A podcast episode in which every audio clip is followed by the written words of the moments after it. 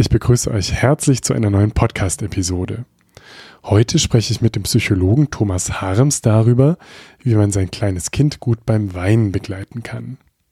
Das klingt vielleicht erstmal seltsam, ist aber eine gar nicht so einfache Herausforderung. Und wenn sie gelingt, und damit meine ich nicht, dass die Kinder einfach nicht weinen, dann ist es auf verschiedenen Ebenen gut. Denn wer es schafft, in schweren Stunden gut für sein Kind da zu sein, der legt einen Grundstein für eine gesunde emotionale Entwicklung und dafür, dass das Kind später zu einem geerdeten, gesunden und empathischen Menschen heranwächst. Gleichzeitig ist es die Möglichkeit, selbst in Kontakt zu kommen mit eigenen schmerzhaften Erlebnissen, diese zu verstehen und auch zu wandeln. Das mag jetzt alles ein bisschen kryptisch klingen und es wird im Verlauf des Gespräches klar werden. Wir kommen auch auf das Buch von Thomas Harms zu sprechen, über das ich initial auf ihn aufmerksam wurde. Ich möchte es aber jetzt direkt an dieser Stelle schon erwähnen, weil ich selbst beim Lesen viele Aha-Momente hatte und einfach bedingungslos jedem empfehle, der selbst kleine Kinder hat oder in einem beruflichen Kontext mit Kindern zu tun hat. Das Anliegen von Thomas Harms ist ganz schön, berührend und einfach gut für die Welt. Ich hoffe, dass ihr das auch so erlebt, nachdem ihr diese Folge gehört habt und deswegen wünsche ich euch jetzt einfach viel Freude beim Zuhören mit dem wunderbaren Thomas Harms.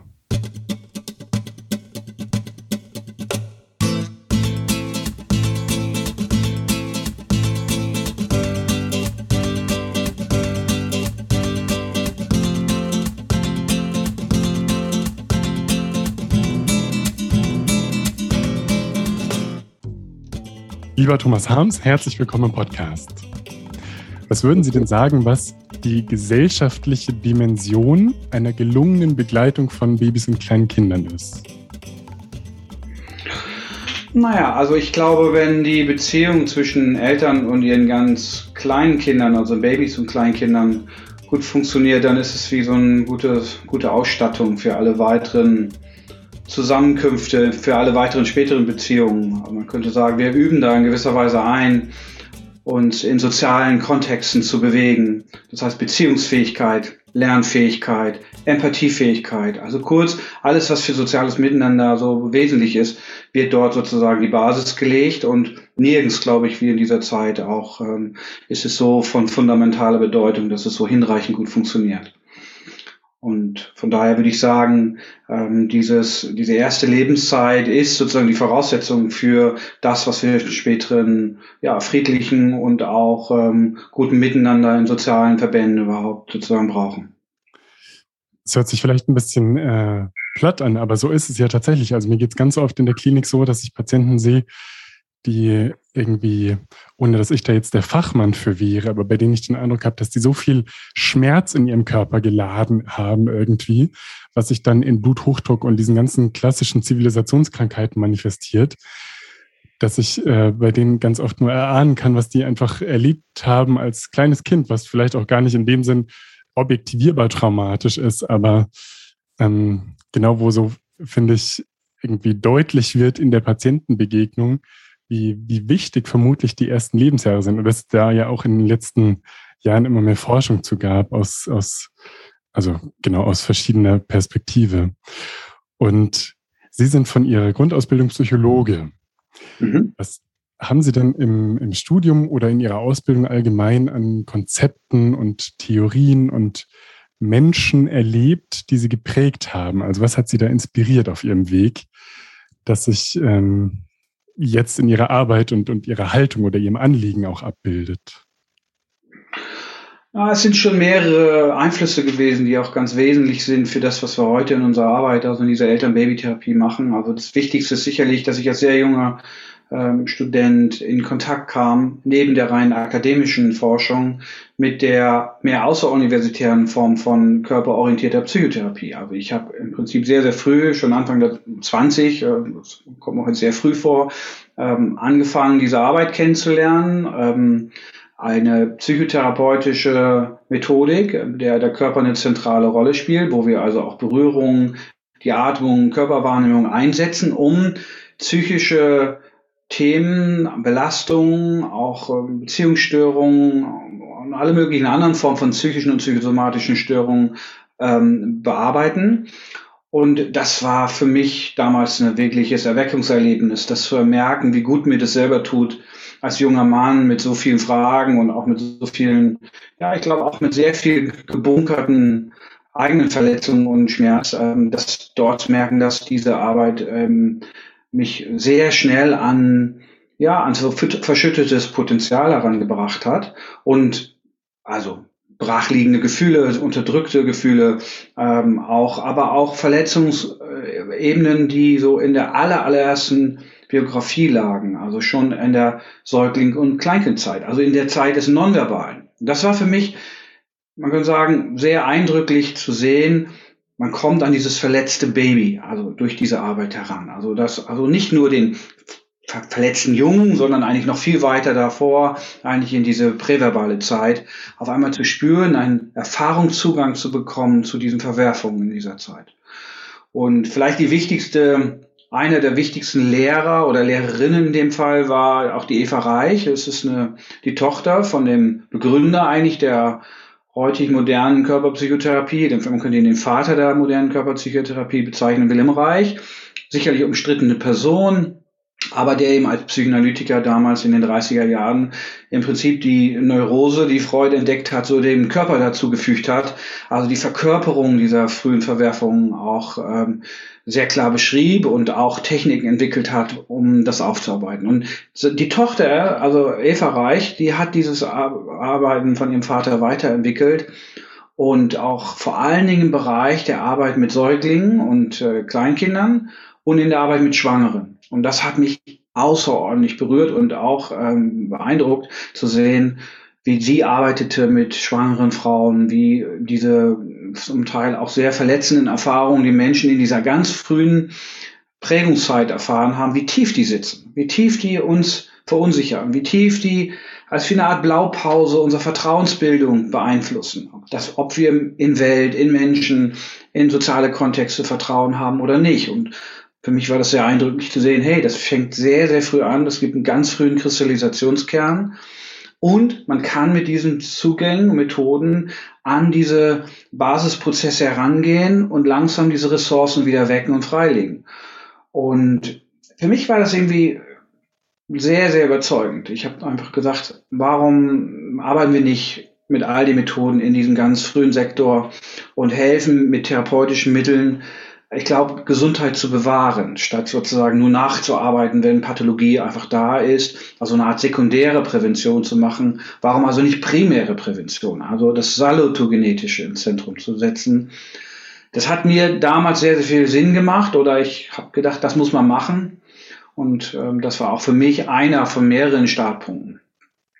Vielleicht ein zweiter Punkt noch, es war sicherlich auch die Auseinandersetzung mit der humanistischen Psychologie, also im Prinzip die ganze Arbeit, die kam von Rogers und Maslow kam, also ein bestimmtes Menschenbild und auch Verständnis, das knüpfte auch durchaus an diese körperpsychotherapeutischen Ideen an. Vielleicht sowas von auszugehen, da, da gibt es eine Art symmetrisches Beziehungsverständnis. Der Klient, der Patient als Experte, den abzuholen, ihm quasi das Gesunde zu generieren im, in einem sicheren Beziehungsraum und Feld. Das waren sicherlich ganz, ganz wichtige Voraussetzungen für das, was ich heute mache. Und ich glaube, so verstehe ich mich auch als körperbasierter Psychotherapeut in einem humanistischen Grundverständnis. Gibt es da noch eine bestimmte Begegnung oder Situation, die Ihnen irgendwie so als Schlüsselmoment in Erinnerung ist? Der, der Ihren Weg so beeinflusst hat? Also ja. ähm, in, inhaltlich haben Sie es jetzt beschrieben, aber gab es da irgendwas, Sie haben gesagt, das hat, hat Sie fasziniert? Gab es da so irgendwas, was Sie einfach erinnern, was da ein wegweisender Moment war? Ja, also wie gesagt, also ich bin, glaube ich, 1987 zum ersten Mal, ich hatte damals schon einige Erfahrungen gemacht im Rahmen der Körperpsychotherapie ganz persönlich. Also ich habe dann früh angefangen, Therapie selber zu machen, auch neben all den Studien. Und damals kam eben diese Eva Reich, neben vielen anderen Lehrern, die ich auch kennengelernt habe, nach Berlin. Und sie war ja nun schon eine sehr fortgeschritten äh, eine, ja, eine Ärztin im fortgeschrittenen Alter, so wollte ich sagen. Also die war, glaube ich, schon Ende 60 in der Zeit. Ähm, und ähm, auch ja so eine Grande Dame in der Szene. Und äh, sie hat uns dann gezeigt, okay, wie kann man diese eigenen Geburtserfahrungen wieder erwecken. Und das war im Prinzip ganz einfache Grundmethodik. Man könnte sagen, einzelne Leute imitieren, ich mache es mal kurz, die, die Wehentätigkeit durch eine bestimmte Druckmassage am Körper und dadurch werden so bestimmte Erinnerungsprozesse, Körpererinnerungen geweckt. Und für mich damals zu erleben, als junger Mann, wie diese innere Erfahrung in mir auf einmal erweckt wurde, wo ich merkte, ich kriege einen Zugang dazu, unter welcher großen Belastung und Not ich als Säugling oder Ungeborenes eigentlich war, im, im Raum, sozusagen im Gebärprozess und Bilder zu bekommen dazu, äh, einer, einer, man könnte sagen, Erfahrung, wo ich einfach nur raus wollte und ähm, unerträgliche äh, Spannung eigentlich dort erlebte und auch unheimlich viel Angst im Raum erlebt habe, ähm, diese Erfahrung dann rückzukoppeln mit meiner eigenen Mutter, die nach wie vor lebt und sie erzählte, okay, sie wäre so alleine gewesen, man hätte sie in dem Kreissaal, der damals umgebaut wurde und die ganze Krankenhaus war in Umbauten, da wären Presslufthammer um sich herum gewesen, da wären Bauarbeiten gewesen, sie wäre alleine sehr lange auf dem, im Bad gewesen. Also diese Wirklichkeit, die ich im Inneren als sozusagen als Erwachsener in der Retrospektive auf meinen eigenen frühen Entwicklungsprozess hatte und dann den Bericht der betroffenen Mutter, die ja das Kind gekriegt hat, und äh, zu merken, das war für sie eine ganz schwierige Situation mit viel Stress und alleingelassen sein. Diese beiden Wirklichkeiten, wie die zusammenkamen, ich dachte, hey, das ist sensationell, das ist irgendwie super, wie, das ist alles quasi irgendwie da noch enthalten und man könnte sagen, dieses Gefühl von Beschleunigung, ich muss da raus, ich muss schnell weiterkommen und diesen, das so ein Grundelement so zu sehen ist seiner Persönlichkeit, das hatte ich immer begleitet, keine Zeit haben zu können oder und, und Geschwindigkeit also zu machen. Das ist ein Charakterzug, den, der meiner Persönlichkeit auch eine Rolle spielt, sicherlich. Ähm, und das aber zu sehen, das hat so früh mit diesen ganz frühen Erfahrungen zu tun. Und das war so ein Erlebnis als ganz junger Mann, wo ich dachte, das überzeugt mich. Ähm, und noch besser wäre es doch, wenn man gleich am Anfang, wenn das passiert und die Babys eigentlich damit zu tun haben, könnte man doch vielleicht direkt anfangen, damit zu arbeiten. Ja, ganz spannend. Und ein Glücksfall für, für uns, dass, ähm, dass Sie das so erlebt haben, weil Sie eben dieses tolle Buch geschrieben haben, ähm, das, das ich gelesen habe und bei dem ich das Gefühl hatte, Sie haben ähm, an vielen Punkten was formuliert, was ich immer so gefühlt hatte, aber nicht so äh, auf die Kette bekommen habe oder es eben nicht so, so klar ähm, formulieren konnte für mich. Mhm. Und das so, so ein Knackpunkt ist. Also ich bin ja jetzt irgendwie in einem Alter, wo auch viele Freunde und Bekannte so Kinder haben und kleine Kinder und ich eben äh, viele Lebensrealitäten irgendwie da mitbekomme und habe oft den Eindruck, dass Eltern sich super auf die Geburt vorbereiten und da auch so ein Sehnsuchtsbild haben und alles eigentlich ja. super ist. Und dann kommt die Geburt und dann, dann werden wir von der Realität eingeholt. Und ganz, ein ganz wesentlicher Aspekt davon ist, dass Kinder eben weinen und wir einen Umgang damit finden müssen. Und letztlich, obwohl auf der einen Seite so viel Beratungsliteratur da ist und auch jeder irgendwie eine Meinung hat und sowas, glaube ich, viele Eltern und auch ich mich an Punkten ganz ohnmächtig und alleingelassen gefühlt habe, weil so richtige Ansprechpartner und gute lebensnahe Konzepte gibt es nicht, beziehungsweise widersprechen die sich ganz oft auch. Also junge Eltern sind oft sehr verloren, das ist mein Eindruck. Und ähm, genau, und ein Knackpunkt davon ist, wenn Kinder weinen, wie gehe ich damit um? Ja, es ist nachts, ich bin übermüdet, ich bin gestresst, jetzt liegt da mein Kind in meinem Arm und weint. Jetzt, das Buch heißt ähm, Keine Angst vor Babytränen, wie Sie durch Achtsamkeit das Weinen Ihres Babys sicher begleiten. Ist im Psychosozialverlag erschienen und eine, eine Kernbotschaft, die Sie da formulieren, ist, dass die, die achtsame Selbstanbindung an den eigenen Körper, also mit mir selber, wie die Grundlage oder die Voraussetzung dafür ist, dass ich dieses weinende Kind in meinem Arm gut abholen kann und gut für das Kind da sein, ihm zuhören und ihm dann begegnen oder irgendwie ein mhm. Angebot machen. Mhm. Können Sie vielleicht zum Einstieg zu dieser ja, Kernthese oder Einladung was sagen? Also das ist ja ein ganz wesentlicher Punkt, erscheint mir. Ja, absolut. Also ist genauso, wie Sie das auch sagen. Ähm, diese große Not der Eltern erstmal, hohe Aufregung, nicht mehr weiter wissen, Ratlosigkeit im Umgang mit diesen starken Emotionen und Reaktionen der Kinder. Und dann aber der Versuch, das eben ganz, ganz stark kognitiv zu lösen. Also das heißt, man alles im Kopf wird sozusagen bewegt und man denkt die ganze Zeit drüber nach, über Lösungsstrategien. Aber es ist im Prinzip eine enorme Denktätigkeit, die wir haben und eine sehr, sehr starke Aufmerksamkeitsverlagerung zum Kind. So, und was wir daran, was, was die Beobachtung einfach war, alle diese Eltern, die ich hunderte von denen auch begleitet habe, die im Stress sind, sind mit ihrer Aufmerksamkeit im Prinzip komplett in der Außenwelt und komplett am Kind gebunden. Das heißt, sie sind eigentlich total defokussiert. Sie sind ganz, ganz mit ihrer, mit ihrer Suchbewegung beim Kind. Also wie, da muss doch irgendwie ein Defekt sein. Ich sag mal wirklich die Schraube, die irgendwo locker ist, die angezogen werden muss. Und dieses Defizit muss gefunden werden. Und in dem Zusammenhang einfach gleichzeitig die Beobachtung, diese Menschen haben in diesem Akutzustand enorme Schwierigkeiten, noch mitzubekommen, was zeitgleich in ihrem eigenen Körper, in ihrem eigenen Organismus los ist und erfahrbar ist. Das heißt, eine Mutter im Stress, deren Baby so weint und die ist so ganz verzweifelt darüber, die sucht und guckt und denkt, aber spürt nichts mehr. Die ist also abgeschnitten von diesen sogenannten Innenwahrnehmungen oder Introzeptionen.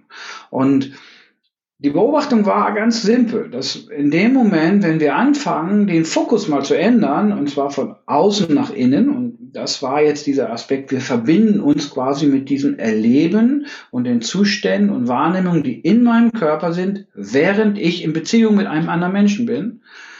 Diese, diese Vektorwechsel, diese Richtungswechsel meiner Aufmerksamkeit führt dazu, dass ich A, anfange überhaupt mitzukriegen, was da läuft in mir. Ich merke zum Beispiel die ganze körperbasierte Erfahrung, dass zum Beispiel Enge in der Brust, Aufregung in bestimmten Bereichen meines Körpers, die Gefühlsdimensionen, wo ist es angespannt, wo ist es eng. Alles Dinge, die diese Eltern vorher 0,0 mitgekriegt haben. Die waren eigentlich nur mit ihrem Denken und ihrem Grübeln beschäftigt oder in der Beobachtung ihrer Kinder.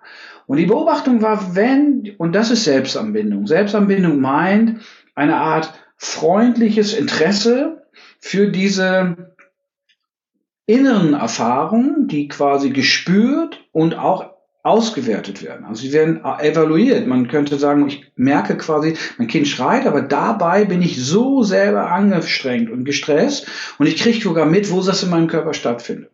Und in dem Moment, wo Eltern diese innere Verbundenheit zu dem Körpererleben aufbauen, passiert was ganz Faszinierendes. Und das war das für mich total verblüffende zu sehen, dass das zeitgleich, im gleichen Moment synchronisiert passiert. Da, wo die Mutter oder der Vater diese Art Verbindung zum eigenen, zu den, Organ, zu den eigenen Organempfindungen, zum eigenen Körpererleben wieder aufbaut, wird die Person im selben Moment bindungs- und kontaktbereiter. Das heißt, sie wird auf einmal spüriger empfänglicher, empfangsbereiter. Ein bisschen wie ein Sendeturm, der empfängt und sendet so in gleicher Weise, der auf einmal so, ich sage immer so, um in der digitalen Welt zu sein, wie die Eltern, die vorher völlig ausgelockt waren, beginnen sozusagen wieder online zu gehen. Die gehen wirklich on. Ja, also die empfangen, empfangen plötzlich mit dieser Verknüpfung, mit dem, mit diesen basalen Grunderfahrungen von körperlicher Erregung und Aktivität und zu wissen, was da in mir leiblich passiert, werden die quasi wieder feinfühlig und empfänglich. Und zwar ohne, und das war das Verblüffende, ohne erstmal, dass wir ihnen große Vorträge gehalten haben, dass wir ihnen Psychoedukation gegeben haben, also dass wir den kognitiven Kanal angesprochen haben. Das kam später. Aber erstmal nur die Tatsache dieser Rückanbindung an diese Körperwirklichkeit machte die Eltern sensibler, abstimmungsfähiger, empfänglicher, beziehungsbereiter. Und dann war eigentlich die Logik, die wir jetzt haben, die, da ist was sehr, sehr Altes, ein, man könnte sagen, sehr alte vegetative Dynamiken in unserem Körper, die stattfinden, während ich mit einem Kind zusammen bin. Und die subjektive Dimension dieser vegetativen Wirklichkeit, das heißt das, was ich erlebe in dieser Gespanntheit, die Art, wo es zugeht, wenn mein Kind schreit, diese Wirklichkeit mitzubekommen in mir, zu erleben und zu umarmen, das macht quasi eine Art von innerer Betreuung von diesen zum Teil sehr belastenden Zuständen. Und die erlaubt sozusagen dann wieder stabil zu sein und auch erwachsener zu sein im Umgang mit meinem Kind. So, das meint eigentlich, man könnte sagen, Selbsterbindung ist sowas wie eine kontinuierliche Fähigkeit, auf eine Art innere Ressource, diese Erfahrung zurückzugreifen, und zwar ganz egal, in welcher Verfassung ich bin. Im Guten wie in den schwierigsten Momenten bin ich also in der Lage zu spüren, was passiert da in mir und was passiert zeitgleich auf der Beziehungsebene mit meinem Kind. Also eine Art duale Aufmerksamkeit, so dass die Eltern im Prinzip lernen in diesem Vorgehen mitzubekommen, wann dieser Faden, man könnte sagen die innere Bindung, wenn man so will, wenn die dünner wird, um dann, man könnte sagen, einen ganz einfachen Schritt einzuleiten, weil wenn dieser Faden dünner wird und ich meinen Körper selbst verliere oder im engeren Sinne meine, mein Zugang zu meiner Atemtätigkeit im Bauch, wenn ich das verliere, dann wissen die Eltern, aha, ich merke jetzt gerade, mein Faden zu mir geht verloren und zeitgleich könnte man nicht sagen, der Faden zu meinem Kind geht verloren. Also das ist eine Art Möglichkeit für die Eltern oder für die Betroffenen auszuwerten, ob ihre Beziehungsbereitschaft noch da ist oder nicht. Und das ist genau der Knackpunkt gewesen, den ich immer vermisst habe in den Bindungstheorien. Also in den ganz, diese ganzen Arbeiten aus der Bindungsforschung, die ich alle brillant finde, sind aber alle sehr stark Verhaltensbeobachten von außen kommen, ethologisch. Sie beschreiben das sehr gut, aber sie geben unglaublich wenig Instrumente den Betroffenen in die Hand, steuerungsfähig zu werden. Also im Prinzip eine Art Programm zu haben, um starke Emotionen steuern zu können im Kontakt mit dem Kind selbst und letztlich auch im Kontakt mit anderen Menschen. Das ist eigentlich übertragbar auf jede Beziehung. Ja. So, also insofern ist ähm, Selbstanbindung in meinem Verständnis und auch in dem Verständnis dieser Arbeit der EEH das Kernelement von Beziehungsbereitschaft und Fähigkeit. Ja. Was Sie jetzt zum Schluss gesagt haben, das finde ich auch so wesentlich, dass es im Grunde wie eine allgemeingültige Wahrheitsbeschreibung von menschlichen Interaktionen oder sowas ist. Also viele Konzepte, die es dazu ja gibt und die, wie Sie sagen, sehr interessant und auch naheliegend und auch wahr in dem Sinn sind, die intellektuell, intellektualisieren das sehr, die sind auch sehr im Außen und, und das, was Sie jetzt beschrieben haben, da muss man ja, das ist total eingängig und, und verständlich und erfahrbar eben und deswegen äh, finde ich so schön und ähm, genau, vielleicht können wir nachher noch, noch grundsätzlich drüber sprechen, wie man das irgendwie im Alltag auch äh, unabhängig von, von Begegnungen mit Kindern nutzbar oder, oder für sich äh, vielleicht als hilfreich erleben kann. Wenn wir jetzt bei den Babys bleiben, dann ist ja ein schöner Aspekt, dass wenn man auf diese Art sich den, den Kindern und dem Weinen der Kinder mhm. nähert, dass das Weinen sowas ähm, negativ konnotiertes irgendwie verliert. Also dadurch dürfen wir dem Kind erlauben, sich zu äußern und zu formulieren, was es gerade erlebt und ähm, können eben erstmal hören, aha, Kind, das, das erzählst du mir gerade und dann kann ich dir auch ein Angebot machen und darauf eingehen, was du mir erzählst. Statt, wie das, glaube ich, bei uns jungen Eltern häufig so ein Reflex ist, oh, das Kind weint, das ist schlecht, ich muss das Weinen wegmachen. Und mhm. da haben sie im Buch auch so ähm, das ein schönes Beispiel geschildert, sagen, stellen Sie sich vor, Sie fahren irgendwie mit dem Auto irgendwo hin zu einem Freund und haben einen Unfall und dann sind Sie total aufgelöst, ja. Kommt die Polizei und das Auto ist kaputt und bezahlt es überhaupt die Versicherung, aber zum Glück ist nichts passiert. Dann kommt man zu diesem Freund, den man besuchen möchte und der könnte jetzt hergehen und sagen, Moritz, setz dich mal hin, guck mal, ist doch alles gut. Ich mache meinen Fernseher an, jetzt mache ich den Kaffee und dann können wir auch ein bisschen rausgehen, weil es schönes Wetter. Und mhm, er, er, er nimmt mich sozusagen auf den Arm wie ein kleines Kind und schuckelt mich und steckt mir einen Schnuller rein und gibt mir die Flasche und sagt, Kind, Kind, Kind, ist doch alles gut. Was ich mir aber als erwachsener Mensch wünschen würde, ist, dass er sagt, boah, krass, Moritz, jetzt hattest du einen Unfall.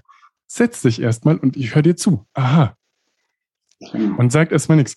Und das fand ich auch so eingängig, wie das da beschrieben ist. Und das habe ich ein bisschen erzählt, aber vielleicht können Sie dazu noch was sagen. Also, was ist denn erstmal, welche Funktion hat denn das Weinen? Und mhm. was wäre unsere Aufgabe als Zuhörende des Weinens von Kleinkindern? Naja, erstmal könnte man sagen, das Schreien oder Weinen dieser Babys, ja, ist, ist erstmal Ausdruck, Ausdrucksmittel für alle Formen von Unpässlichkeit, von Unstimmigkeit und von Unlust. Es ist erstmal sehr ereignisoffen. Also es ist eine sehr also man könnte sagen, sehr unspezifische Reaktionsformen auf ganz spezifische Störungen. Ja, also man kann sagen, es ist eine universelle Reaktion, wo man erstmal nicht weiß, was es genau ist. Man weiß nur, dem Kind geht es in sein, man könnte sagen, das Kind drückt mit seinem Schreien eigentlich aus, ich falle aus einem Toleranzkorridor heraus, wo ich, man könnte auch so eine Wohlfühlzone. Ne? Also man könnte sagen, Kind erlebt, auch wenn es Hunger hat, aber an einem bestimmten Punkt wird das schmerzhaft, unlustvoll. Es fängt an, das Stresssystem fängt an und das Stresssystem führt dazu zur Erregungsproduktion und die führt dazu, dass wir das ausdrücken. Und eine Form ist Quengeln und Schreien. So, also vom, in einer Art Steigerungslauf. Insofern ist es erstmal ganz generell, also Schreien ist ein Notsignal. So. Und es gibt natürlich Notsignale, die sind sehr gekoppelt an akute Problemstellungen. Das heißt, das Kind hat Mangel an Flüssigkeit, ist übermüdet, das Kind ist, dem Kind ist kalt oder es erlebt beim Doktor einen kleinen Stich durch eine Injektion oder durch eine Blutentnahme, wie auch immer. Also da ist die Integrität irgendwie attackiert. Und das sind alles Hinweise darauf, für einen kurzen Moment, hier ist was aus der Balance. Und das Gehirn realisiert das und es gibt sofort eine kleine, man könnte sagen, Kaskade an Stressreaktionen, die dann in, im besten Falle und am stärksten vielleicht in dieses Schreiben münden. Insofern ist erstmal der Hinweis, hallo, hallo, hier stimmt was nicht. Alarmreaktion. So. Und es ist völlig ereignisoffen. Das Problem ist natürlich, die Herausforderung jeder Mutter, jedes Vaters auf der ganzen Welt ist, rauszukriegen, was ist es eigentlich, was da los ist. Spielt aber in erster Linie erstmal gar nicht so eine entscheidende Rolle, weil man könnte erstmal sagen, die erste Grundlage ist, okay, nimm es ernst, dass dein Kind dir sagt, ich bin da gerade in einer Unpässlichkeit, in einer nicht guten Verfassung. Und die zweite Runde ist dann, dass wir, das Kind braucht halt an der Stelle braucht halt ein Gegenüber. Wir würden sagen, es braucht einen Korregulator. Es kriegt das alleine nicht hin, ah, raus. Man kann, es kann sich alleine nicht befürsorgen. Mit der Nahrung, mit Halt, mit Wärme, aber auch bei Trost, bei starken Emotionen, die nachrutschen, weil man was Schwieriges erlebt hat. Bei all dem brauche ich jemand anderen. Wir sind auf Gedeih und Verderb auf andere Menschen angewiesen als Babys. Sie können das nicht alleine. So. Wir sind biosoziale Wesen. Wir brauchen Beziehungen. Und insofern ist Schreien also wirklich ein Hinweis auf eine, wie auch oberflächlich oder auch tiefe Defektsituation. Da ist im systemisch was nicht in Lot, im Lot bei dem Kind. Und das Kind sagt das. Es ist gar nicht so viel anders wie bei einem Erwachsenen. Der fängt ja auch an zu quengeln und zu murren und zu knurren und zu schimpfen, wenn irgendetwas zum Beispiel in einer Beziehungssituation nicht stimmt. Ich sage immer, wenn der Partner vielleicht den Wunsch, den Beziehungswunsch deiner Frau nicht aufnimmt und er verschanzt sich hinter der Sportzeitung und sie hat was Dringliches mitzuteilen und es gibt kein Echo, dann würde nach einer Weile die betroffene Person lauter werden. Und vielleicht plötzlich ganz akut anfangen zu schreien. Und vielleicht das Gegenüber, der den ganzen Steigerungslauf nicht mitbekommen hat, realisiert gar nicht, sagt, warum bist du auf einmal so, so wild, warum bist du so laut? Aber eigentlich ist klar, er hat vielleicht fünf, zehn oder 15 Mal den Beziehungswunsch des Partners, der Partnerin überhört. Also, und so ähnlich ist es bei Babys auch. Babys haben eben nicht nur einen Bedarf nach Essen und Trinken und Schlaf, sie haben auch einen Bedarf an Beziehungsnahrung, an, man könnte sagen, einen Hunger nach Kontakt und Verbindung.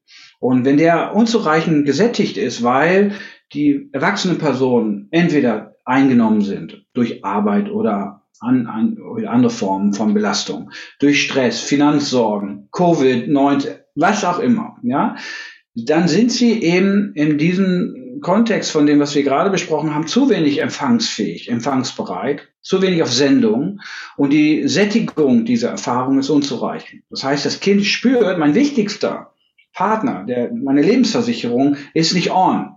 Und da haben wir jetzt ein ganz uraltes, sehr uraltes System, dass wir quasi als Bindungswesen genau merken, wenn dort Gefahr bei diesen Menschen ist, weil die belastet ist, wenn sie psychisch erkrankt ist, wenn sie auf in irgendeiner Weise nicht kontaktbereit ist, dann weiß, in Anführungsstrichen, weiß in Anführungsstrichen, das Baby, hier ist für mich Gefahr, weil ich brauche diesen Menschen. Ich brauche diese zentralen Begleiter. Und es gibt ein ganz altes Stressprogramm, was im Prinzip dann heißt, okay, ich, ich werde richtig laut, um meine Umwelt zu erwecken. Die sollen also anfangen, in eine Suchtbewegung zu gehen. Also evolutionär gesehen ist das ein sehr schlaues Überlebensmechanismus, ein sehr schlauer Überlebensmechanismus, weil das Kind sagt, wenn die Truppe schon mal vorangegangen ist und lässt das Baby unter dem Olivenbaum liegen, dann würde dieses Baby auch vor 50.000 Jahren irgendwie nach einer Weile richtig bitterlich anfangen zu schreien, was eigentlich heißt, hey, kein Kontakt mehr, keine Verbindung, bitte kommt und nehmt mich wieder mit. So, ja. So, also insofern ist das Schreien in vielerlei Hinsicht enthält das Schreien eigentlich auch die Botschaft seiner Lösung in sich. Das heißt, das hungrige Kind schreit, weil es sagt, gib mir was zu essen. Das verlassene Kind schreit, gib mir Kontakt. Das Kind, das vielleicht eine sehr schmerzhafte Anfangserfahrung von Trennung oder Überwältigung gemacht hat, nach oder während der Geburt, schreit, weil bleib bei mir und hör mir zu.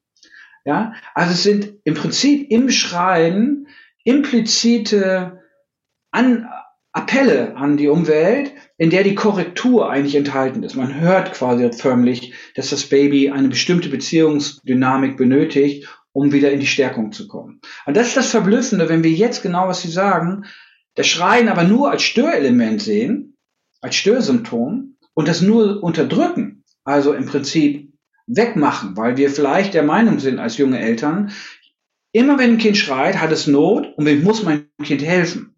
Das heißt, ich bin dazu da, meinem Kind immer das Weinen abzunehmen. Dann würde man ja sagen, eigentlich die Eröffnung der Lösung wird quasi unterdrückt und dadurch verdrängen wir quasi den, den, den, den, den Hilfeschrei des Kindes. Und eigentlich ist es auch dadurch eine erste Konfliktverdrängung, die da passiert. Das Kind hat dann keine andere Wahl, weil es lernt eigentlich sehr früh dann, sei anders. Also so bitte nicht. Also sei anders. Diese Art der freien Meinungsäußerung, die wollen wir nicht. Ich verbiete dir im wahrsten Sinne des Wortes den Mund.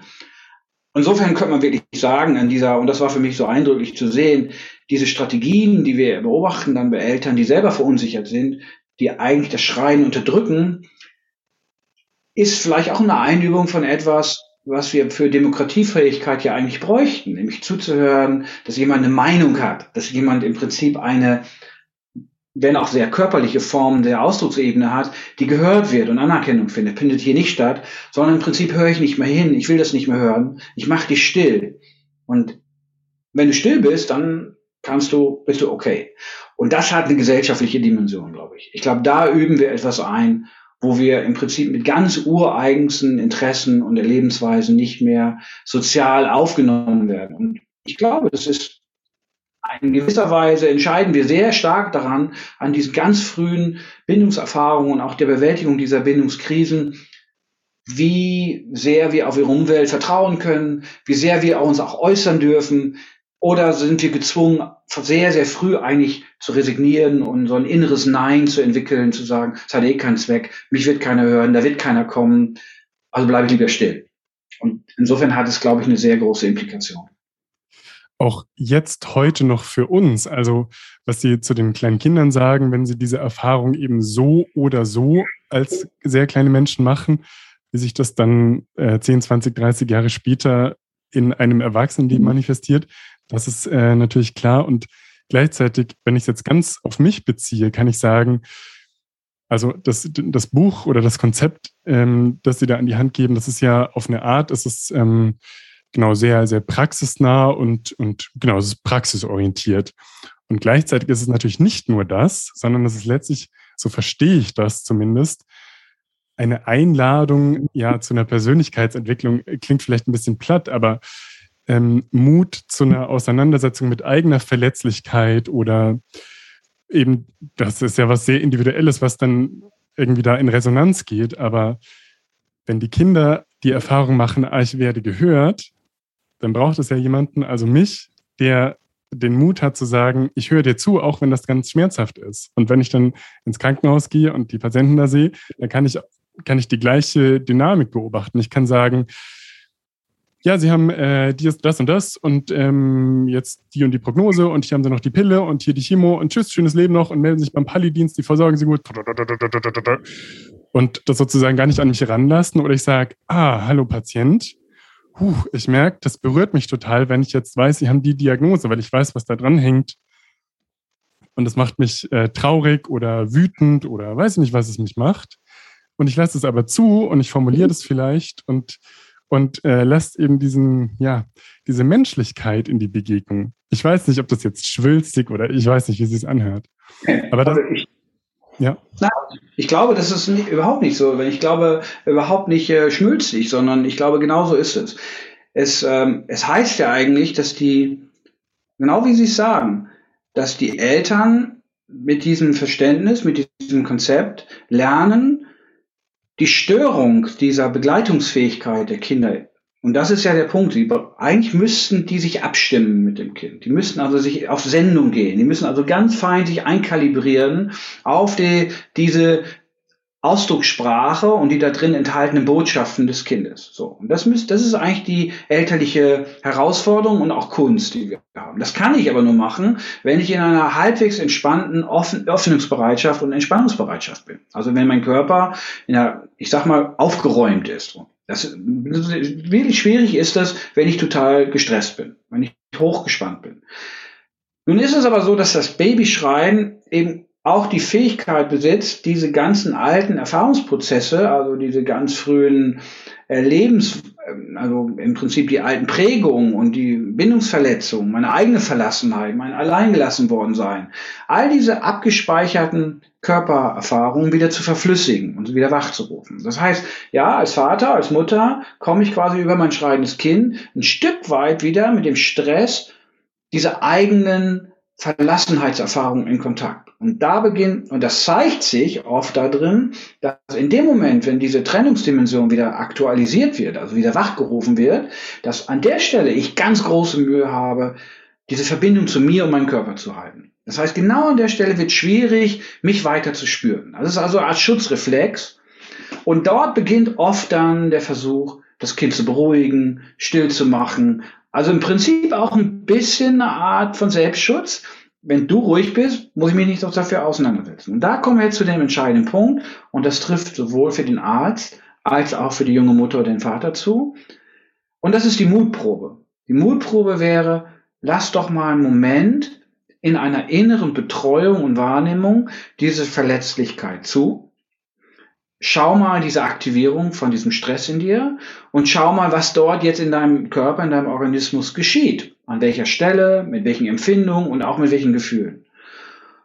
Und diese Hinwendung zu mir selbst, also man könnte sagen, das Interesse für diese Dynamik und für die Stresssituation ist eine Art, wie eine Art Selbstumarmung. Man könnte sagen, ich übernehme für diesen ganz verletzlichen Selbstanteil eine Verantwortung. Statt dass ich jetzt den anderen bitte, wenn du dich veränderst und du Baby wirst ruhig, dann habe ich das Problem nicht mehr. In diesem Fall ist es, ich stabilisiere mich selbst als Mutter oder Vater. Ich wende mich dieser Erfahrung zu und kann zum Beispiel auch merken, okay, da kommt eine Traurigkeit, da kommt eine Verlassenheit, eine Leere in mir auf. Die ist nicht schön, die ist auch nicht angenehm, aber jetzt, wo ich mich erwachsen dem zuwende, ist es so ein bisschen so, als wenn ich mein inneres Baby auf den Arm nehme und das versorge, dass er eigentlich da auch schreit. Das schreit quasi mein inneres Baby und konkurriert mit dem real schreienden Baby. Und indem ich das versorge und dieses Baby auf, das innere Baby auf den Arm nehme, im übertragenen Sinne, wird es jetzt sehr viel einfacher für mich mit dem echten schreienden Baby mich empathisch zu verbinden. Weil da ich nach innen empathisch bin, selbst empathisch, kann ich jetzt quasi auch einfühlender, mitfühlender mit dem äußeren Baby werden. Und ja, das würde in der Konsequenz bedeuten, bin Teil im, des Beziehungssystems in meiner Verletzlichkeit, in meiner auch gewordenen Verletzlichkeit, die darf Teil des Geschehens werden, aber nicht, dass sie jetzt blind die, die Führung übernimmt, sondern man könnte sagen, das sind sehr neuere, man könnte sagen, wir arbeiten einfach mit diesen präfrontalen Cortex-Dimensionen, also die werden quasi die, äh, das innere Spüren von diesen vegetativen Prozessen, das Auswerten davon sind ganz neue Form des Neokortex, unseres neueren Gehirns, wenn man so will, die diese Arbeit leistet, diese Integrationsleistung. Ich werte das quasi aus, ich betreue das innerlich und das bedeutet, dass mein Kind dadurch auch entlastet wird. Weil das Kind merkt, Papa ist safe, weil der kümmert sich um sich selbst. Ich darf jetzt quasi mit meiner Not mich zeigen. Ich bedrohe meinen Papa nicht und meine Mama. Und dadurch wird das Kind A gesehen und zweitens haben beide Teile sozusagen Platz. Der Platz der Verletzlichkeit in den Eltern aber auch vielleicht die, der Ausdruck der Not des Kindes im Außen. Und in der Konsequenz ist, führt das wirklich zu einem sehr, sehr anderen Beziehungsverständnis. Also die wirklich eine, eine Art transparenter Kommunikation beinhaltet. Eine, eine Co also wirklich eine Stimmigkeit im Umgang. Ja. Die Mutprobe zur Selbstfürsorge. Das fand ich ganz schön formuliert. Ja. Und zeigt vielleicht auch, dass es nicht so schwarz und weiß und absolut und an und aus ist. Also es ist ja nicht so, dass man das jetzt entweder hinkriegt oder nicht, sondern es ist eben Kontinuum und mhm. immer eine, ja, eine, eine, eine Dauerherausforderung. Wenn ich jetzt nochmal zum Wein zurückgehe, dann fand ich auch ähm, wieder ganz eingängig, dass die drei Formen beschreiben. Also eine Möglichkeit, das Wein zu differenzieren, ist das Resonanzwein, das Bedürfniswein und das Erinnerungswein. Und Sie haben es gerade vorhin in der Ausführung auch äh, alles ein bisschen angerissen.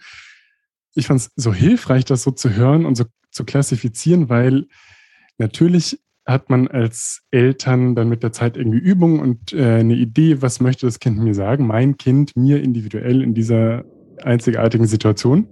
Und gleichzeitig dadurch, dass wir uns als junge Eltern, glaube ich, eben oft so hilflos erleben, ähm, ist es dann gerade dann, wenn wir dem uns nicht mehr gewachsen fühlen, gar nicht einfach, das einzuordnen. Also dann ist es am Ende ist es immer, der hat Bauchschmerzen. Der hat Bauchschmerzen, aber sehr wahrscheinlich hat der ganz oft gar keine Bauchschmerzen, glaube ich. Oder schreiben Sie vielleicht auch. Und was ich besonders ähm, also genau, vielleicht wollen Sie zu allen drei nochmal kurz was sagen. Was ich aber persönlich besonders äh, interessant fand, war das Konzept des Erinnerungsweinens mhm. und auch der, der Möglichkeitsraum für einen Umgang damit, äh, der sich da erschließt. Würde mich freuen, wenn Sie dazu was sagen könnten.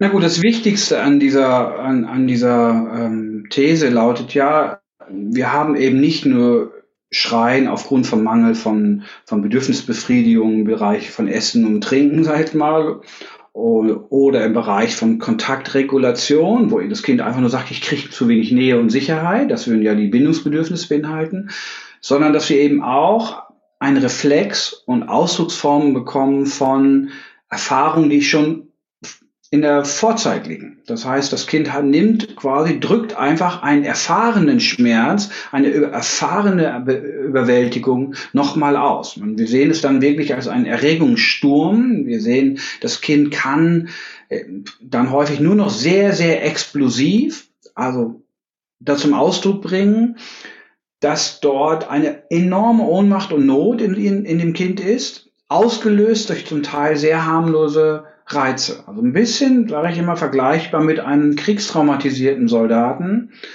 bei dem man vielleicht nur einen Böller in der Vorweihnachtszeit hört, der gezündet wird. Und dieser Mann schmeißt sich auf den Boden und zittert wie Espenlaub und beginnt zu schreien, weil er plötzlich wieder meint, er ist in dieser Kriegsgefahr und mit all den Angriffen, die er mal erlebt hat und wo vielleicht Kollegen von ihm gestorben sind. So, das ist, macht nur Sinn, wenn wir diese Traumareaktion sozusagen so in einem Kontext sehen. Wir wissen heute, es sind posttraumatische Belastungsreaktionen. Babys haben die auch. Babys haben auch, wenn man so will, Überbleibsel in ihrem Körper, wo diese hochgespannten Reaktionen auf zum Beispiel Trennung, auf überwältigenden Schmerz weiterhin in ihrem Körper schlummern und ausgelöst werden können. So, und das bedeutet, in dem Schreien, in diesem absolut bodenlosen, ohnmächtigen Schreien, wo die Kinder manchmal blau anlaufen, wo sie völlig aus dem Kontakt gehen, wo sie wirklich nicht mehr in der Beziehung sein können, wo sie, wir würden sagen, dissoziieren, wo sie den Realitätskontakt einbüßen. Dort machen wir die Erfahrung, dass es auch über Reaktualisierung von Erfahrungen sind, die schon mal vorher eingeübt worden sind. Man könnte sagen, da haben die schon mal erlebt. Ich war zum Beispiel zehn Stunden in einem Geburtsprozess gefangen, in einem Menschen gefangen, der selber total in Not war, nämlich die Mutter, die auch am Limit war, die nicht mehr konnte, die wirklich innerlich das Gefühl hatte, zwischen Leben und Tod zu sein oder vielleicht sogar das Gefühl hatte, sie wird sterben. So, und dieses innere Aufgeben und die Panik und all das, das Kind partizipiert in völliger Gänze, also an diesen Dingen. Das heißt, das Kind kann nicht unterscheiden, ist das die Not von Mama oder bin ich das?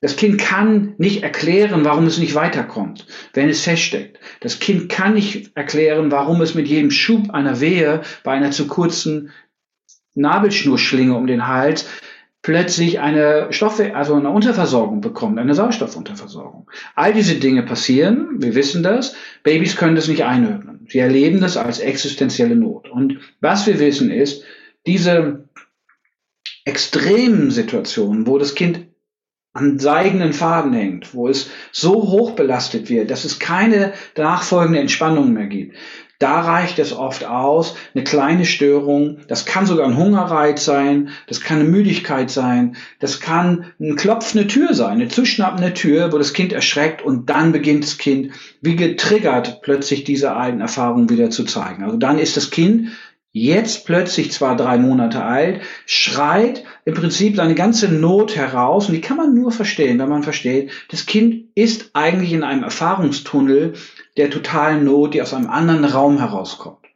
Das ist für keinen Menschen am Anfang direkt erkennbar. Dafür braucht man einen Experten, man braucht man auch einen sicheren Raum, um überhaupt diese innere emotionale Wucht der Kinder auch erfassen zu können. Aber wenn man einmal die Zeichen die Qualitäten und diese Betroffenheit dieser Kinder, egal welchen Alters erkennt, dann sieht man, die sind da in einem Film. Sind eigentlich in einem Film und das hat nichts mit Essen und nichts mit Hunger und nichts mit diesen Dingen zu tun. Es sind Überbleibsel von, man könnte wirklich jetzt nur sagen, traumatischen Erfahrungen, die die Kinder gemacht haben. Und gleichzeitig ist aber der Ausläufer, Auslöser oftmals eine Bindungsthematik, weil das Kind fängt an zu weinen. Vielleicht will es einfach nur gehört werden, mit diesen, auch mit der Not. Sie braucht, das Kind bräuchte eigentlich nur mal, und das sehen wir in der Babytherapie auch oft, jemand, der sagt, yes, ich sehe, was für eine heftige Erfahrung du da hattest. Ich krieg mit, was für, wie schwierig das für dich war, da rauszukommen. Wie schwierig das war, dass deine Mama über drei Wochen immer nur eine Stunde da sein konnte und sonst warst du am Inkubator und wurdest gepikst und intubiert und wieder beatmet und so weiter. Diese Not auch eine Anerkennung zu geben, das Kind damit zu sehen, das bräuchte es.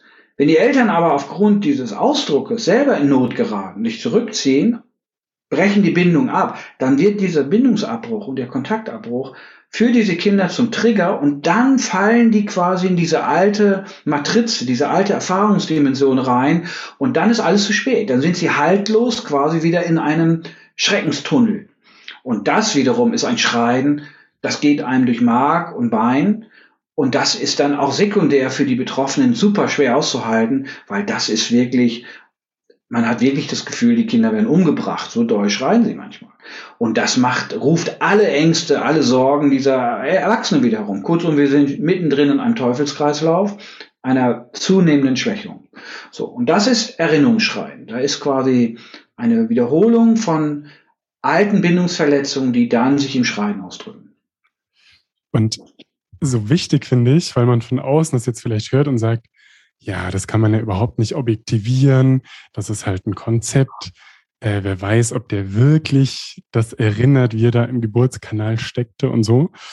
Und ich kann mir vorstellen, dass wenn man so viele hunderte oder tausende Elternpaare mit ähm, Kindern begleitet hat, dass ähm, genau, dass sie einfach einen anderen Erfahrungsschatz haben, auf dem sie für sich das legitimieren können. Aber letztlich ist es auf eine Art ja zweitrangig, weil es mhm. eben die Eltern, glaube ich, befähigt und zu einem gewissen Grad aus dieser Ohnmacht rausholt und wieder eine, eine Idee gibt oder eine, eine, Handlungskompetenz, die eben dann vermeidet, dass dieser Bindungs, dieser komplette Bindungsabbruch passiert.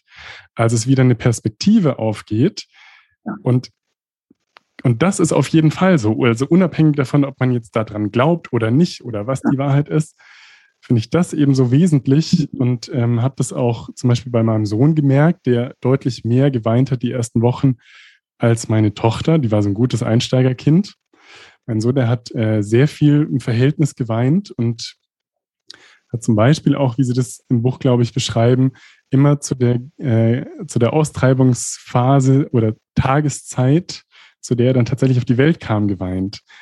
Das heißt natürlich erstmal nichts, ja, aber das ist natürlich naheliegend, dass da irgendeine Verbindung ist und die war für mich als Papa total hilfreich. Ja, und ich glaube, ich würde es tatsächlich nochmal dahin bringen, was Sie jetzt gerade gesagt haben. Für mich man könnte das jetzt so missverstehen, wir müssen das jetzt alles dechiffrieren und aufschlüsseln, was genau, wo ist da jetzt was stecken geblieben passiert. Und Babys sind durchaus sehr präzise, uns auch Körperzeichen zu geben, wo war das, wo ist es passiert. Das mag mal dahingestellt sein. Aber für mich viel wesentlicher und vor den Alltagsgebrauch auch viel wesentlicher ist, ganz unabhängig, wo und was da passiert ist, ist ja, dass diese Not die vielleicht mit all den anderen Mitteln, wie Angebote von Körperkontakt, von Nahrung, von all dem Schläschchen geben, von Tragetuch, alle nicht nachhaltig begleitet werden können. Wenn ich dann mit dieser extremen Schrillheit und Bodenlosigkeit des Kindes konfrontiert werde, dort jetzt ein ganz probates Mittel an die Hand bekomme, mich zu stabilisieren, um fähig zu werden, Emotionen zu regulieren.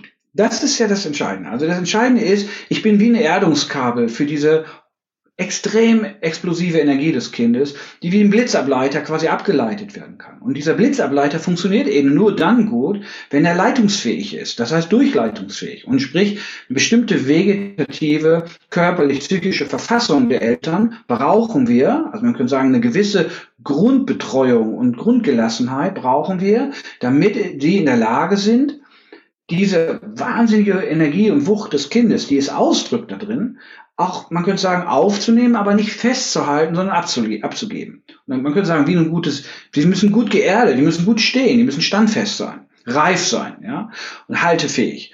Und ähm, ja, und das ist, glaube ich, der entscheidende Punkt. Deswegen ist es viel wichtiger, die Eltern darin zu schulen, diese Stabilisierung und diese Rückanbindung und Selbstanbindung zu machen, ob sie dabei dann rausfinden mit dem Kind zusammen oder auch mit Expertenunterstützung, wo genau ist dieser Abriss eigentlich passiert.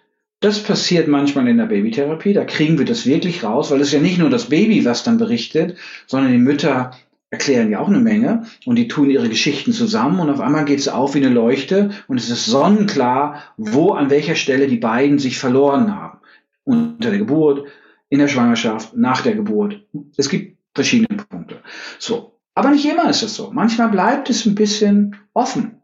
War es jetzt das oder das? Und es ist eigentlich auch nicht wirklich wesentlich. Viel wesentlicher ist, dass die Eltern darauf gucken, im Hier und Jetzt, gelingt es mir, vielleicht auch jetzt wieder mit diesem Expertenwissen, mit diesem Wissen der Selbstanbindung, eine Art Fokus darauf zu legen, wie kann ich mich selber stabilisieren oder im therapeutischen Rahmen, wie kann ich von außen stabilisiert sein und werden, so dass ich bei meinem Kind ein guter Stabilisator bin. Also das ist ja das Ziel. Das, das Kind interessiert sich eigentlich nur dafür, ist da jemand? Kann da jemand da bleiben in meiner Not? Damals, nehmen wir mal die Geburt, die so wuchtig und belastend war für die Mutter und so belastend war für das Kind, da haben sich zwei Menschen beziehungstechnisch komplett entkoppelt. Die war, da ist ein Faden gerissen. Und für das Baby ist die Entkopplung und alle vegetativen Systeme sind voll da, alle Stresssysteme sind voll ausgereift, also während der Geburt. Das Kind feuert also extrem ab, Not, Not, Not. Also eigentlich, ich bin in Lebensbedrohung. So. Und diese existenzielle Erfahrung, die, wenn die nicht danach wieder aufgelöst wird, sprich, das Kind drückt es aus und macht jetzt eine korrigierende Erfahrung von, da ist ja doch jemand. Jetzt ist an Land, wenn man so will. Später, drei Wochen später. Jetzt ist Mama, Papa, die sind da und ich darf diese Not zeigen und im besten Falle, das wäre super, können diese Menschen das erkennen, in welcher Not ich mich befunden habe. Aber noch wichtiger ist, sie sind, können da bleiben in meiner jetzigen Not. Weil das ist ja keine als ob Not. Bei Babys ist es eben eine reale Not, die jetzt stattfindet. Insofern ist es eigentlich auch egal, ob ich weiß, ob das ein Geburtsstress ist oder Schwangerschaft. Viel wichtiger ist, dass die Eltern jetzt da bleiben können.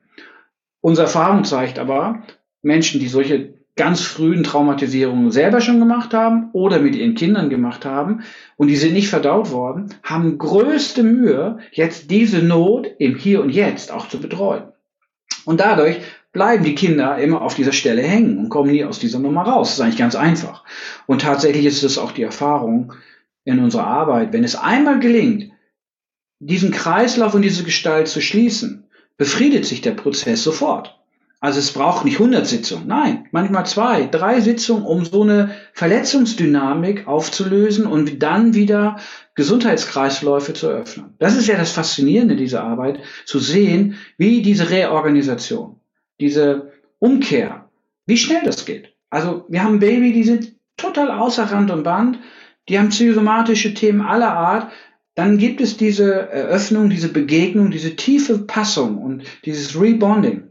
Und dann sehen wir, beginnt in sehr, sehr, sehr kurzer Zeit eine, man könnte sagen, nach einer, einer Öffnung in Richtung dieser Gesundheitsdynamik. Wir sehen Öffnungsbereitschaft, wir sehen Verbindungen, wir sehen Umweltinteresse, wir sehen Neugierde, wir sehen Blickkontakt. Alles Dinge, die vorher nicht da waren. Also Asozialität verwandelt sich in Sozialität, Verschlossenheit wird zur Herzlichkeit, Spannung wird zur Entspannung und so weiter. Und das ist das Eindrückliche, das zu sehen. Und da muss ich sagen, da habe ich tiefen Vertrauen drin. Also, mir ist es auch ehrlich gesagt ziemlich wurscht in letzter Instanz. Ähm, und da unterscheide ich mich durchaus auch von den Hardcore-Peri- und Perinataltherapeuten, die im Prinzip da darauf schauen, okay, wir müssen in letzter Instanz das dechiffrieren, wir müssen genau die Verortung des Urtraumas sozusagen machen. Da würde ich sagen, nein, wir müssen die Bindungsregulation verbessern und im besten Fall kriegen wir eine Information über dieses diese ursprüngliche Verletzung. Und manchmal ist es auch nötig, das rauszukriegen, aber oftmals reicht einfach diese Beziehungsbereitschaft wiederherzustellen und alles beginnt dann in gute Bahnen zu kommen. Das ist sehr erfrischend, dass sie sich da unterscheiden. Ich meine, das Gute ist, die Babys oder Kleinkinder, die, die lassen uns ja zum Glück gar nicht die, die Wahl. Also ähm, das auf so einer kognitiven Ebene aufzudröseln, das äh, spielen die ja gar nicht mit zum Glück. Bleibt uns genau. gar nichts anderes übrig, als es pragmatisch anzugehen. Ähm, im, Im Buch schreiben Sie von ähm, dieser Kompetenz, ein Baby gut zu begleiten, dass man ein Leuchtturm ist. Können Sie dazu noch was sagen? Wie wird man denn ein guter Leuchtturm? Also ich denke, ich bin, ich bin selber Segler, also und wenn man das äh, vielleicht, da kam vielleicht auch so diese Metaphorik, äh, hat da so ihren Ursprung.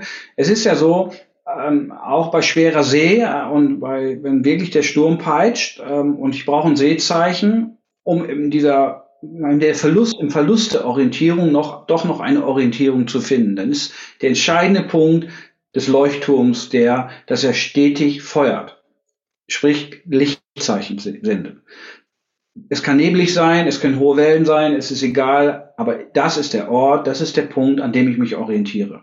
Alles andere tobt, im übertragenen Sinne, bei schäumenden, hochschlagenden Emotionen, im Stressdynamiken, brauche ich einen Orientierungspunkt als Kind in dem Fall, also in diesen Zuständen, wo zum Beispiel diese alten Verletzungen hochkommen und reaktualisiert werden, brauche ich in meinem Begleiter jemand, der eine gewisse Grundstabilität und eine Art Licht in diesem ganzen Dunkel sozusagen bietet. Und dieses Licht ist eigentlich genau das, ist diese ruhige Selbstverbindung, die wir wieder aufbauen. Was übrigens nicht heißt, dass ich immer in einem Om-Zustand tiefenentspannt sein muss, sondern es heißt, dass ich trotz meiner eigenen Belastung, die ich als Mutter oder Vater auch dabei habe bei diesen Kindsbegleitung, darum ringe und darum kämpfe manchmal, in diese innere Mittigkeit wieder zu kommen, mich in meiner eigenen Befindlichkeit zu, zu spüren und wahrzunehmen. Wir helfen den Eltern dadurch, dass wir sagen, okay, verbinde dich nur mit einer Sache, nämlich spüre immer wieder, wie deine Atmung deinen Bauchraum erreicht. Das ist ein ganz simples Mittel. Weil das kann jeder. Jeder atmet, jeder kann sich damit verbinden und jeder kann spüren, ob ich das noch tue oder nicht. Und es ist ganz eindrücklich zu sehen, wie dieses kleine vegetative, dieser vegetative Marker, ich, ich atme da noch hin, ich spüre dort die Bewegung meiner Atemtätigkeit in diesem Bauchraum. Wenn das geschieht und wenn die Eltern das können, dann könnte man sagen, geht da in ihnen auch wieder ein Licht an. Sie sind wieder angeschlossen. Man könnte sagen, und das sagen die Eltern auch, wenn ich das mache, Plötzlich sagen sie, so jetzt wird's wieder lichter in mir. Jetzt wird's wieder heller. Jetzt habe ich das Gefühl, wieder aufgeräumter zu sein. Stabiler. Ich habe das Gefühl, ich kann mich auch besser abgrenzen von meinem Kind. Das ist eine Not. Es schreit vielleicht doller als vorher, aber ich fühle mich jetzt sicherer. So. Und das meinen wir mit gutem Leuchtturm. Leuchtturm meint, die Eltern übernehmen die Verantwortung für diese Eigendynamiken. Wir sagen, stabilisieren kannst du dich in letzter Instanz als Erwachsener nur selbst. Das kann nicht die Aufgabe der Kinder sein. So, und diesen Job müssen sie machen. Dafür braucht man auch andere Bindungspersonen. Man braucht ein Feld, man braucht manchmal eine Familie und manchmal auch ein Dorf, um das hinzukriegen. Ganz klar. Aber in letzter Instanz ist die entscheidende Frage, ist das Licht an oder ist es aus? Ist, das ist ganz simpel. Are you there or not there? Bist du da oder nicht da? Babys ticken super simpel. Es ist dem Kind egal, warum du nicht da bist. Das Kind interessiert sich nur dafür, da ist keiner.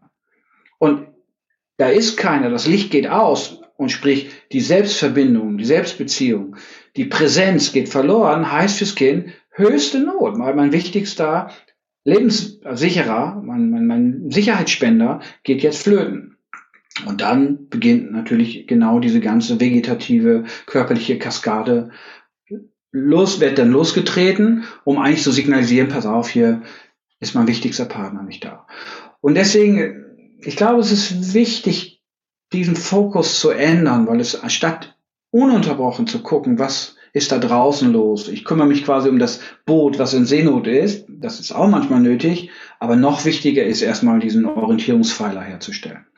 Die innere. Ich sage immer, das ist eigentlich in unserer Arbeit. Wir, wir kümmern uns darum, dass die Eltern als Anziehungsorte, als Attraktoren, als organisierende Felder wieder tätig werden. Also dadurch können quasi Selbstorganisationsprozesse in dem Kind stattfinden, dadurch, dass die Eltern sozusagen diese Stabilität wieder immer wieder selber herstellen.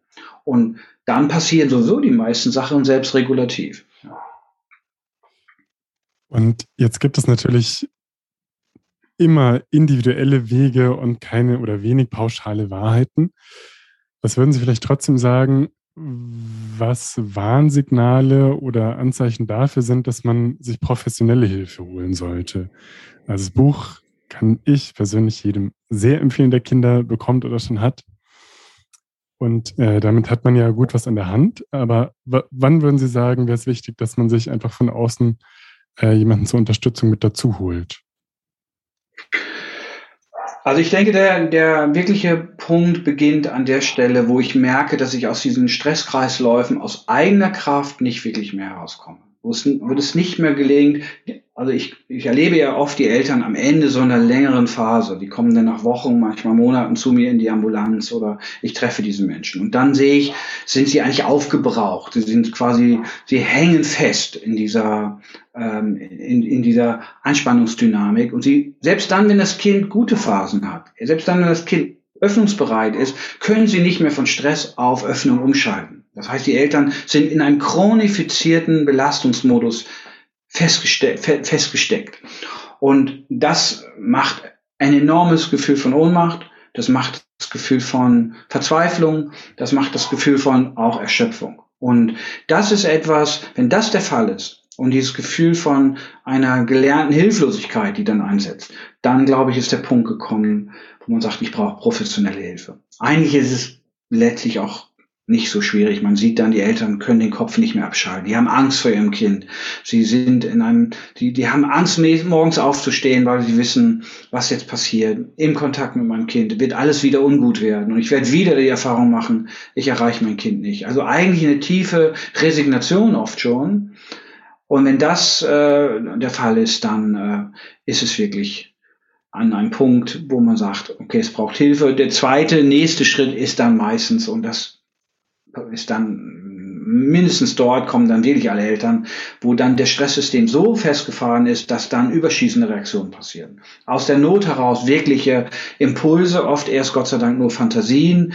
Ich könnte jetzt wirklich ausrasten. Ich, meistens fangen die Eltern an zu schreien. Also sie selber fangen, rasten total aus. Fangen an, so richtig bitterlich in einen Weinprozess zu kommen. Also wirklich wie Art Nervenzusammenbruch. Äh, oder sie gehen, sie zittern am Leib und weil sie jeden Moment ihr Kind schütteln können und gehen auf den, auf den Balkon. Sie tun es nicht, aber sie merken, ich habe das Potenzial dazu, so explosiv. Und dann, da ist der Punkt, da müssen wir intervenieren.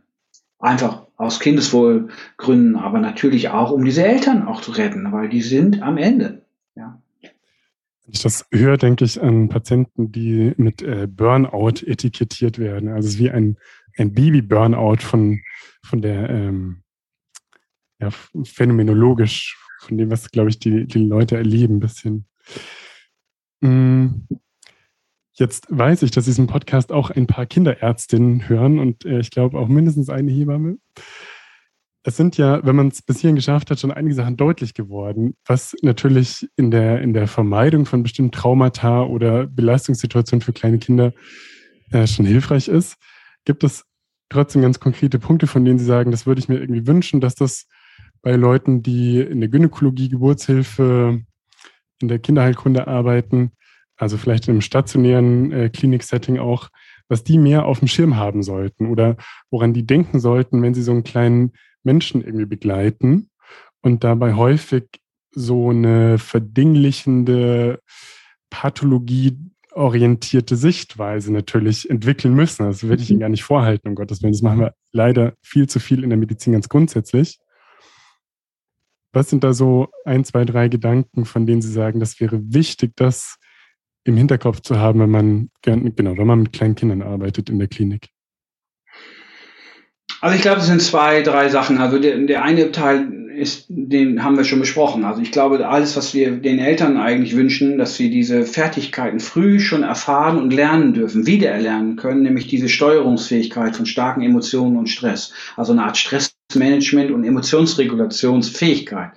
Das ist etwas, was wir in einer sehr körperbasierten Weise wirklich einüben müssen. Das muss man im Prinzip mal verstanden, gefühlt, gelernt und aber auch konzeptionell sozusagen frühzeitig lernen. Ich meine, meine Vision wäre, es müsste jeder Jugendliche, vielleicht sogar jedes Kind frühzeitig als eine Art Basistool sozusagen lernen. Man könnte sagen, Grundwerkzeuge der Eigenregulation und Selbstanbindung, die sozusagen für Beziehungssteuerung wichtig sind. Und das Zweite ist, ich glaube, wir brauchen wirklich ein grundsätzlich anderes Verständnis, wie so eine Art körperbasierte Kommunikation stattfindet. Also eine verkörperte Sprache, wo wir eben die Orientierung nicht mehr so stark auf Lösungsorientierung haben. Also vielleicht Problem A, Defizit gleich Mittel B. So, also dieses allopathische Modell ist ja ein sehr stark defizitorientiertes Geschehen. Also wir, geben im Mittel rein, um dann Prozesse anzustoßen. Wir geben was Fehlendes hinein.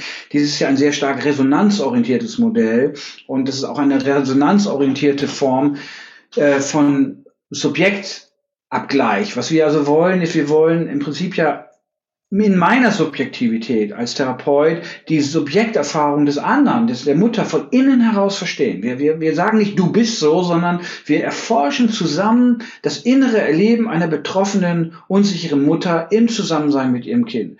Und diese, diese Notwendigkeit von und intersubjektiver Kommunikation, also man könnte sagen, diese Verschaltung von Subjekterleben, das ist etwas, was ich in der klassischen Medizin tatsächlich unglaublich häufig vermisse, wo ich wirklich sage, dass das Subjekt nicht nur als weicher Faktor, sondern als zentraler Faktor in diesen ganzen Heilungsdynamiken und die an vielen Stellen ja auch wunderbar sind, da habe ich überhaupt gar kein Problem. Ich habe eine tiefe Ehrfurcht davor, was dort mit gerade in der Pädiatrie, in der Neonatologie, was da alles passiert.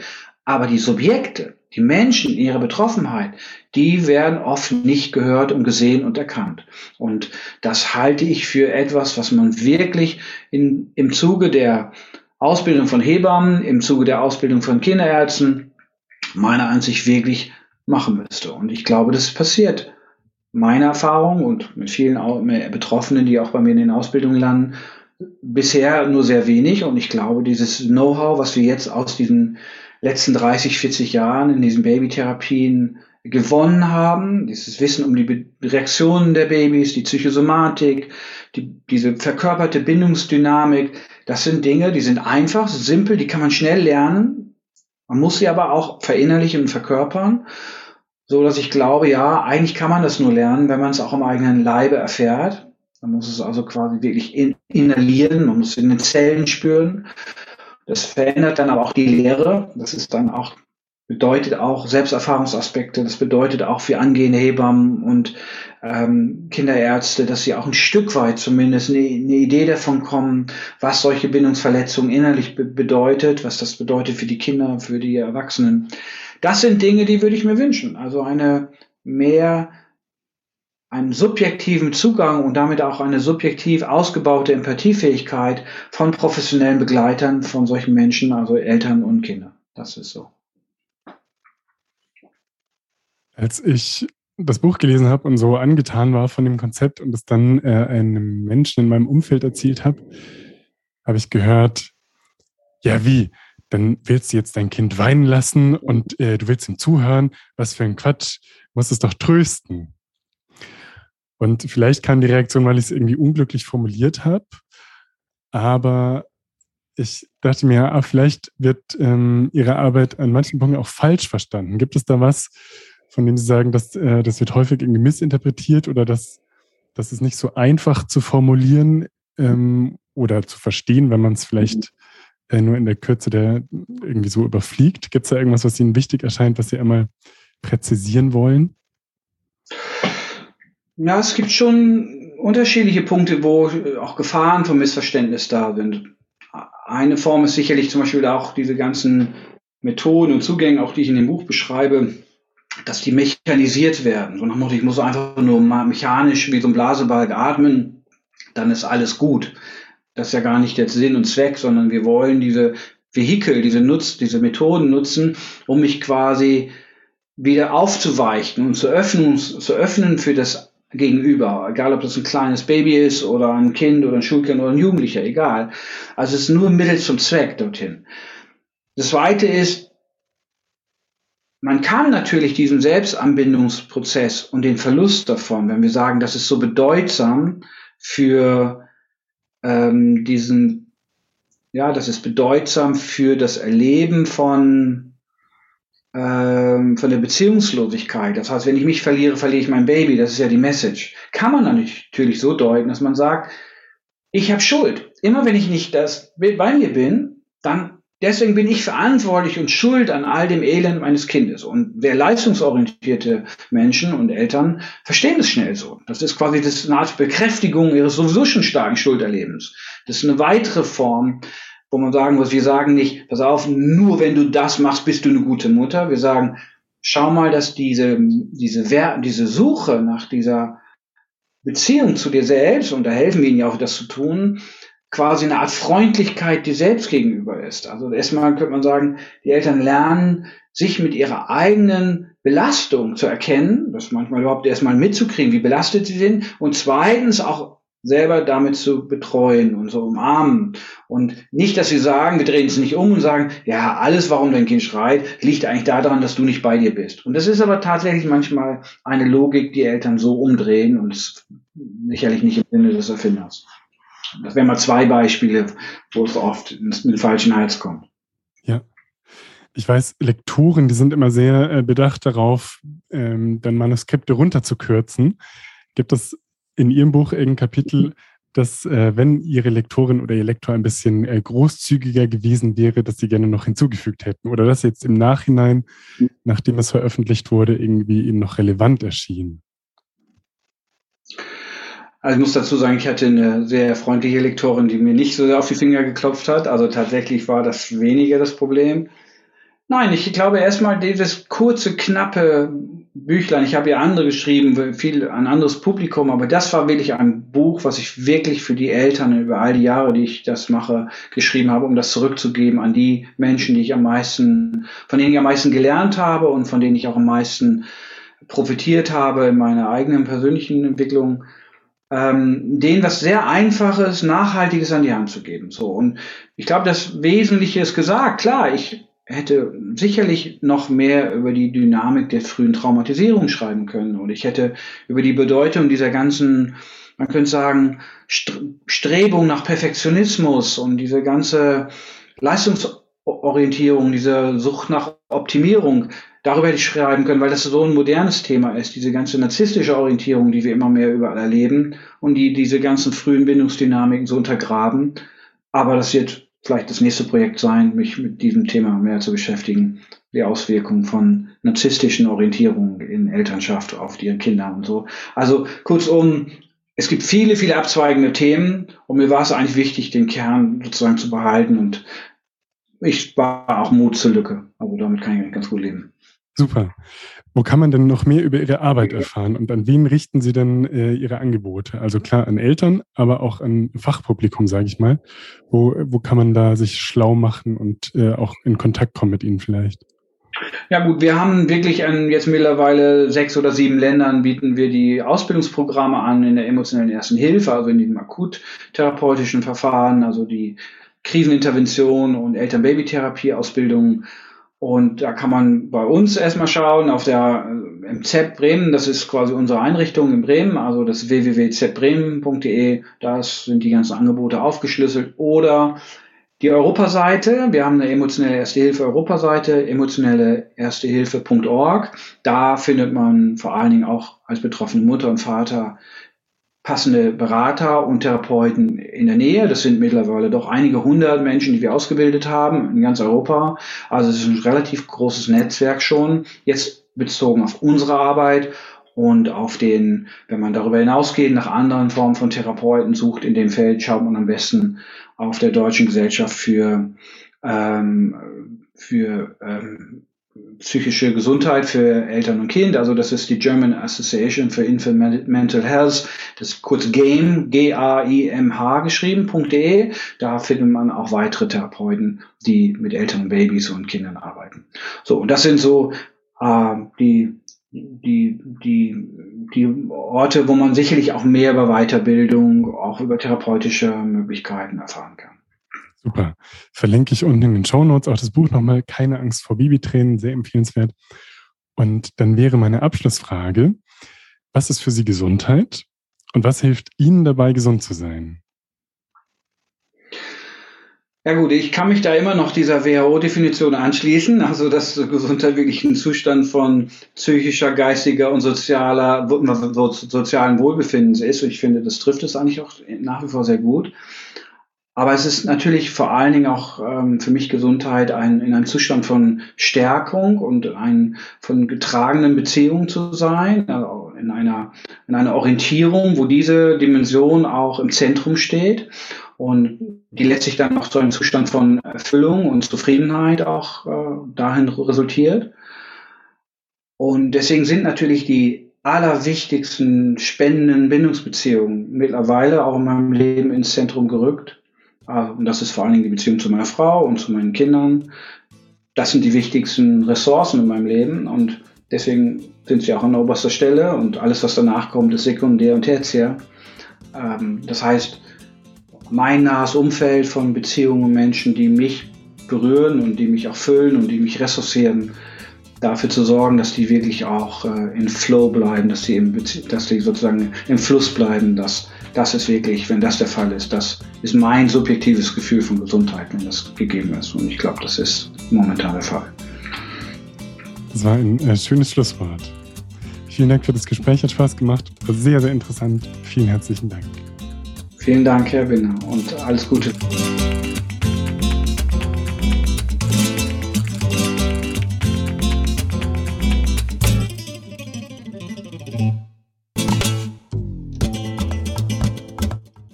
Als kleiner Junge wollte ich Pilot werden.